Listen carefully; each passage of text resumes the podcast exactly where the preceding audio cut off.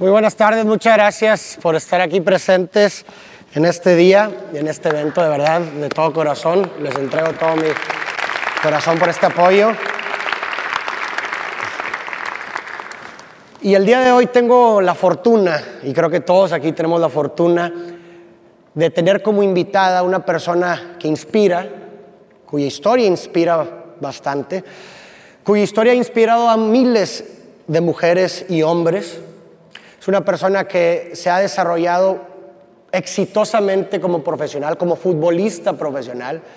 Es bicampeona de la recién nacida Liga Mexicana Femenil con el equipo de Tigres de aquí de la ciudad. Un aplauso por favor a los Tigres que son campeones. Y también es seleccionada mexicana. Un orgullo para nuestro país, definitivamente. Recibamos con un fuerte aplauso, por favor, a Nayeli Rangel. Bienvenida Nayeli, muchas Hola, gracias muchas gracias. por acompañarnos. Por No, favor, ti por toma invitación. asiento. Pues Nayeli, muchas gracias por estar aquí, gracias por tu historia, gracias por hacer lo que haces, porque definitiva- definitivamente sirves como inspiración para, bueno, por lo menos para mí, creo que para muchas de las personas que están aquí. Y quisiera empezar con tu historia, ¿cómo fue? ¿Cómo fue que te adentraste al fútbol desde pequeña? ¿De, de dónde surge este interés por ser futbolista? Pues tenía cuatro años, cuatro o cinco años aproximadamente, y tengo dos hermanos mayores, este, hombres. Y yo creo que nace de ahí, ¿no? De una familia, un papá muy futbolero. La verdad lo veía, veía a mis hermanos, jugaba en la calle con niños. Y empezó como ese gusto, ¿no? Mi papá pensaba que era un hobby, que algo que me iba a pasar, no sé, al- a la semana, al mes. Pero realmente me apasioné demasiado, me reté mucho, me gustó la competencia, me gustó eh, querer sobresalir, querer hacer algo diferente. Entonces es cuando eh, le digo a mi papá, quiero ser futbolista profesional un día. Entonces mi papá me voltea a ver y me dice como, ok, pero dudando, ¿no? Él como que se le va a pasar. Pero yo, yo lo tuve claro y lo vi, me visualicé y dije, yo quiero ser futbolista profesional y un día lo voy a lograr y, y trabajé para ello, ¿no? Creo que no me quité nunca de la cabeza lo que quería hacer, lo que quería lograr y, y así empecé, ¿no? Con niños, con niños siempre jugando. Eh, en el momento que yo decidí jugar fútbol no había ligas de mujeres, no podía jugar con, con niñas, a mis amigas no les gustaba el fútbol. Y fue, fue difícil, ¿no? Fue difícil entrar en un camino donde más en esos años era un deporte de hombres, era un deporte que, si yo lo, ¿por qué jugaba yo fútbol? ¿Por qué no jugaba con una muñeca? ¿Por qué no era gimnasta o bailarina? O, o me decían, no, cosas de mujeres, pero nu- nunca vi un género de, es que esto es de hombre, esto es de mujer. y, y agradecida estoy porque crecí en una familia donde me dieron valores y siempre me inculcaron a hacer lo que me gustara, ¿no? La, mi pasión, que si iba a hacer algo, lo iba a hacer mm, con el corazón, con la pasión y porque me gustaba. Y creo que eso me ayudó mucho a no desistir de, de lo que yo quería lograr. ¿Y cómo fue para ti? Ahorita se me hace muy interesante lo que dices, que todo el tiempo, mientras querías ejercer esta virtud tuya, lo tenías que hacer con puros niños. ¿Qué te, qué te decían ellos o cómo fue para ti desenvolverte en este ambiente que me imagino, pues digo, de por sí un ambiente de puros hombres es, es pesado para, in- para, entre hombres. ¿Cómo fue para ti siendo mujer este ambiente? ¿Qué te decían y cómo te lo tomabas? ¿Cómo reaccionabas? La verdad fue muy difícil, pero yo creo que siempre el, el cariño, el amor de mis papás, de mi, de mi familia, siempre me, me protegió. Ese, tenía como yo una cápsula que, que las ofensas o, o lo que me decían para herirme los hombres, la verdad no les gustaba que jugara con ellos. O sea, me decían, vete a jugar a tu casa. Yo regresaba llorando todos los días de jugar con ellos. Me decía mi mamá, pues, ¿qué haces yendo un día más a jugar? De que quédate aquí. Entonces es una historia muy chistosa porque yo todos los días regresaba llorando durante semanas, meses, porque les ganaba o metía un gol y me molestaban. Entonces tenía que ir a mis hermanos porque ellos eran los que me defendían. Entonces tenía que irme a mi hermano y de que, ¿quién te molesta? Entonces ya llevaba con mi hermano, ya paraban la- la- la- La- las ofensas o ya paraban, este, el, pensaban en molestarme porque mi hermano era mayor, entonces ya como que respetaban eso. Entonces, mi mamá cuenta mucho esa historia porque decía, regresabas llorando todos los días, pero todos los días era un día nuevo que volvías a ir que yo te decía, ya no vayas, y yo le decía, sí, ok, ya mañana no voy. Pero volví a ir y le digo, a lo mejor ese sacrificio de que nunca desistí de querer ser lo que, me- lo que ahorita soy, eh, me, llevó, me llevó hasta donde estoy, ¿no? El, el- el pensar que, que podía, que si quería podía, y que te digo, eh, tuve la, la fortuna de tener una familia, de, tener, de que tengo una familia donde siempre se me apoyó al 100% en todas mis decisiones. Digo, eso es una bendición bastante grande para ti, porque cuántos casos no hay de personas que a lo mejor tienen ese mismo sueño como tú y demás y que no reciben quizás ese apoyo de tu familia y demás. Y, y, bueno, finalmente creo que, digo, tú me podrás decir mejor, pero esas, esas adversidades con las cuales te enfrentaste forjaron tu carácter, yo creo, ¿no? Y, y, y constituyeron la persona que eres, me imagino, ¿no? Sí, yo, yo pienso que si no hubiera vivido esa, esa etapa o no hubiera vivido esos momentos que realmente sí me hacían dudar de mí misma, sí me hacían pensar, pues no, ¿qué hago aquí en un ambiente a lo mejor al que no pertenezco? Iba cayendo poco a poco en, en los comentarios que ellos me decían de, de creerlos, ¿no? Entonces yo creo que eso me, for, me, forjó mucho el carácter de, no, me voy a aferrar, me voy a aferrar, voy a terquear a, a lo que yo quiero, no me importa ir contra marea, obstáculos, todo, yo voy a ir. Y creo que eso me ayudó porque ahora en, en, mi ambiente futbolista profesional, pues hay muchos obstáculos, hay lesiones, este, hay momentos donde no siempre estás en, al 100%, o sea, y yo creo que es normal, ¿no? Todos somos seres humanos, no siempre puedes dar lo que quieres, a veces hay, hay cosas que, que no se dan y cuando no se da, pues no hay, no hay control en eso, ¿no? Entonces yo creo que ahora me ha hecho una persona más fuerte, ahora soy una persona que, que soy más positiva, que, que pienso en mis inicios, de lo que logré y que ahora lo puedo seguir haciendo. Entonces me hace, me hace ver que cualquier obstáculo que tenga es un reto más, es un reto más para yo poder eh, seguir desarrollándome lo que me gusta y poder seguir cumpliendo más metas y sueños que, que, a la larga se van, van haciéndose cada vez más. ¿Y cómo fue que ese primer sueño, ese ideal, se convirtió ya en una profesión? O sea, ¿cómo, ¿Cómo diste ese salto de entrenar y de buscar serlo hasta que ya fuiste profesional? Pues empecé igual, así jugando, mmm, era muy disciplinada. Uh -huh. este, por ejemplo, me brinqué toda la etapa de los 15 años de mis amigas, de, toda esa etapa no la viví, la verdad, porque pues yo tenía que jugar. Entonces yo decía, yo tengo entrenamiento mañana, no puedo salir. Este, mmm, después de la escuela, oye, nos vamos a juntar. Tengo que hacer la tarea porque tengo que entrenar y si no, me dejan. Entonces creo que el siempre estar, mis papás me dicen, es que siempre estuviste muy enfocada en lo que querías, siempre has sido muy perseverante en quiero eso y, y voy a ir por todo lo que me cueste, ¿no? Entonces empiezo ya a verlo como realmente lo que quiero, no, no es un pasatiempo, no es algo que, que me, me gusta hacer por un rato, no, o sea, lo quiero hacer de por vida y voy a trabajar en ello, entrenando, entrenando, después juego para, para el Estado, para Nuevo León, lo veía un poco más cerca, entonces ya veía paso, ¿no? ya veía un escalón cumplido, eh, en, una, en, una, Olimpiada Nacional eh, representando a Nuevo León, o sea, me acerco un visor de la selección. O ahí es cuando ya el sueño se abre, ¿no? El sueño este, crece en mil oportunidades o crees que puede ser posible, lo que un día dije. Y, y, me ven y a las dos semanas hay una concentración de reclutamiento de, de, en esa Olimpiada y, no sé, vamos 60 niñas. Tenía yo 13 años. Este, y llegas y ves 60 niñas, dices, o sea, está difícil, ¿no? O sea, todo, hay muchas niñas que les gusta el fútbol, que les apasiona, lo quieren jugar y, es, y hay que competir contra todo eso.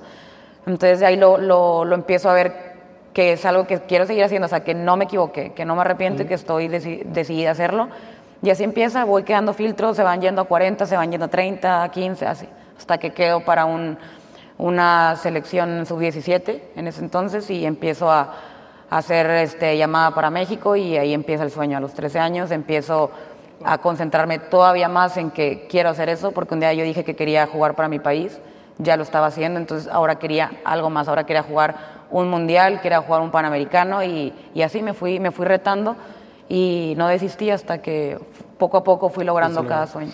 A nivel club, jugaste en Estados Unidos, que, bueno, yo no sé, tú me podrás decir mejor, pero la Liga de Estados Unidos es de las mejores en, en femenil, ¿no? Claro, de las primeras. de las primeras. Jugaste en, en, en, la Liga Americana, jugaste en Europa a nivel club, ahorita eres bicampeona.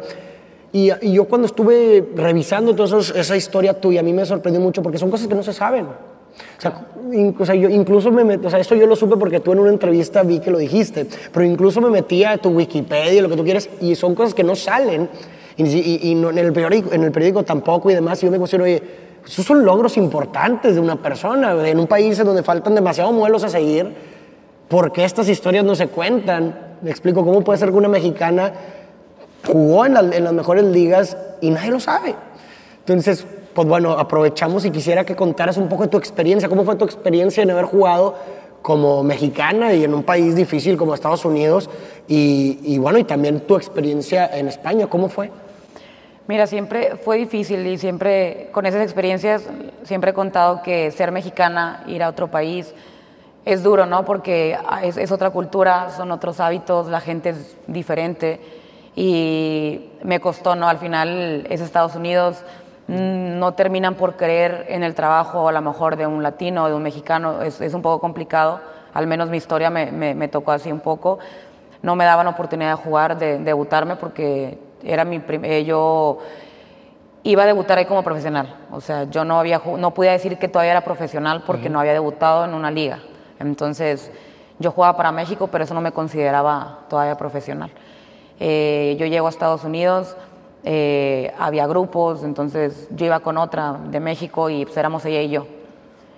Y la gente le cuesta juntarte como, como latina, como mexicana, le, le, le cuesta aceptar una competencia en un país donde a lo mejor hay mucho todavía un poco de, pues no hay tanta química a lo mejor a veces, en, al menos en lo deportivo, siempre hay un roce. Este, y me costó, me costó partidos, me costó media temporada pedir oportunidad de, de, de jugar, porque yo quería jugar, yo me, me consideraba lista y preparada para, para esa oportunidad. No me, la, no me la daban, me decían que, peleaba por ella, que peleara por ella. Yo, yo sentía que todos los días luchaba por esa oportunidad, pero no se me daba, me aguanté, no tiré toalla, este, eh, me esperé, tuve paciencia hasta que llegara el momento y, y sí, llegó el momento mitad de temporada, eh, me metí a jugar, después pues se dio cuenta que, que, tenía el talento o que tenía las ganas de, de querer hacer cosas para, mi, para ese equipo y cambia, ¿no? Cambia todo ahí, empiezan a dar oportunidad, empiezan a creer más en mí, me dan la confianza, que yo siempre he dicho que, que en lo deportivo o en otro ámbito es muy importante la confianza que se le da a la persona. Yo, yo siempre he dicho que con la confianza uno hace, hace muchas cosas. Uh -huh. este, entonces, sí fue difícil, era hablar con mis papás todos los días y, híjole, no sé si estoy haciendo bien al estar acá, estoy lejos de mi familia, vivo sola, eh, pues todos los días entreno fuerte y quedo, quedo fuera de las convocadas para jugar cada fin de semana y, y pues empiezas a, desesperarte, empiezas a, a, a, decir qué tengo que hacer de más, qué, tengo que, qué estoy haciendo mal, te empiezas a cuestionar mucho y tu mente empieza a jugar con las dudas, con la inseguridad, con la, la falta de confianza y empiezas a, a estar en un, en un, nivel en el que pues lo más feo de un ser humano es dudar de, de sí mismo. Entonces eh, pude pasar ese trago amargo, ¿no? Eh, pude lograr ir a hacer lo que yo quería, lo que me visualicé. Y lo mismo fue en, fue en España, ¿no? Y peor, estás del otro lado del mundo todavía, más lejos, este, eh, con otra gente, todavía otras culturas. O sea, es, es ir experimentando nuevas sensaciones, nueva gente, nuevo todo. Entonces, siempre es duro, siempre he dicho que, que bueno, al menos yo siendo como mexicana, nosotros eh, me considero y nos consideramos un, gente que, que somos siempre, recibimos bien al extranjero, que siempre le, le, damos su lugar, que siempre tratamos de que esté cómodo y a veces no nos toca igual de, de, de la misma manera en, en, otros países. Pero también creo que todo eso, a lo, que, a lo, a lo mismo que voy es, si no vivo todo eso, si no me tocó todo eso, no, no podría seguir creciendo. Para mí siempre fue crecimiento. A mí me preguntan que si, que si es de lo más malo que he vivido y no, al contrario, es de lo mejor que he vivido porque eso me ha ayudado a, ahorita estar enfocada más y, y, saber que hay, que hay más competencia, saber que hay más crecimiento en mi deporte y que siempre quiero más. Entonces creo que siempre los he visto como un área de oportunidad, como, como algo que mejorar y, creo que todo eso siempre ha sido eh, para ayudarme a crecer. Por lo que veo y por lo, que, poco que te he conocido, veo a una persona que no se victimiza. O sea, quizás pudiera ser víctima de muchas cosas, definitivamente, pero no te victimizas, sino que al contrario te levantas y buscas las formas de poder competir y, enfrentar la adversidad. Entonces, eso es, mm, quisiera que me compartieras y que nos compartieras a todos qué filosofía de vida o qué herramientas tú sigues o utilizas para poder enfrentar la adversidad con la que te enfrentas? ¿Qué normas sigues? ¿Qué reglas sigues? Así como tu propia filosofía de vida.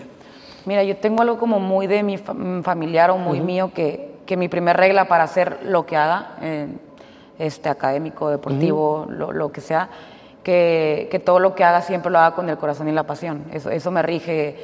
Sé que si no hago algo con gusto, con ganas y porque me gusta, no lo voy a hacer bien porque creo que es, es algo lógico, es algo obvio, o sea, no, no voy a estar en un lugar donde no estoy feliz y siento que para estar, para, para estar bien en un lugar, rendir al 100%, yo como futbolista tengo que estar feliz, tengo que estar en paz, a gusto y, y, tengo que saber a lo que, a lo que estoy, en lo que estoy ahí, ¿no?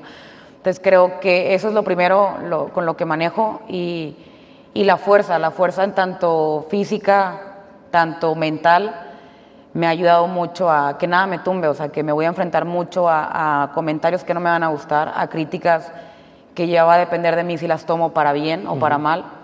Entonces, con los años vas madurando, yo creo, y más en el deporte, que a veces el fútbol es, es muy duro, hay, hay críticas que, que, la gente no sabe todo lo que uno pasa, ¿no? Hay, me ha tocado lesiones muy fuertes de rodillas, operaciones que, que después la gente a veces es un poco injusta y, y, este, y te ataca de manera personal cuando, híjole, hay un mundo atrás de, de, de obstáculos que has vencido, pero yo creo que al final eso es lo que te hace ser más fuerte, o sea, a mí eso me ha hecho como querer seguir demostrando que, que estoy hecha de, de, otro material, que estoy hecha de, de, otras cosas que me pueden hacer, hacer cosas diferentes, que yo puedo hacer cosas diferentes. Entonces, para mí la fuerza mental, el, el, no quebrarme, el no, como dices tú, victimizarme, la verdad, yo pienso igual, eh, el no tirarme a la primera crítica, a la primera pedrada que me avienten, creo que eso me ha ayudado a lo largo de mi carrera a seguir venciendo obstáculos, a todos esos comentarios malos son como fuente de energía para mí y transmitir los positivos. Creo que, que, eso me ha hecho ser una persona fuerte dentro y fuera del campo, tanto como futbolista, como hija, como amiga, como, como cualquier persona.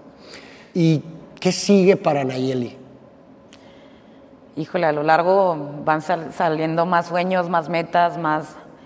Quieres más. La verdad que yo creo que, no sé si es el deporte, la competencia que te hace querer siempre llegas a un sueño cumplido y, y, quieres más, ¿no? Yo, yo soñé jugar un mundial, lo logré, soñé, soñé toda mi vida jugar para Tigres, toda mi vida desde que tenía cuatro años.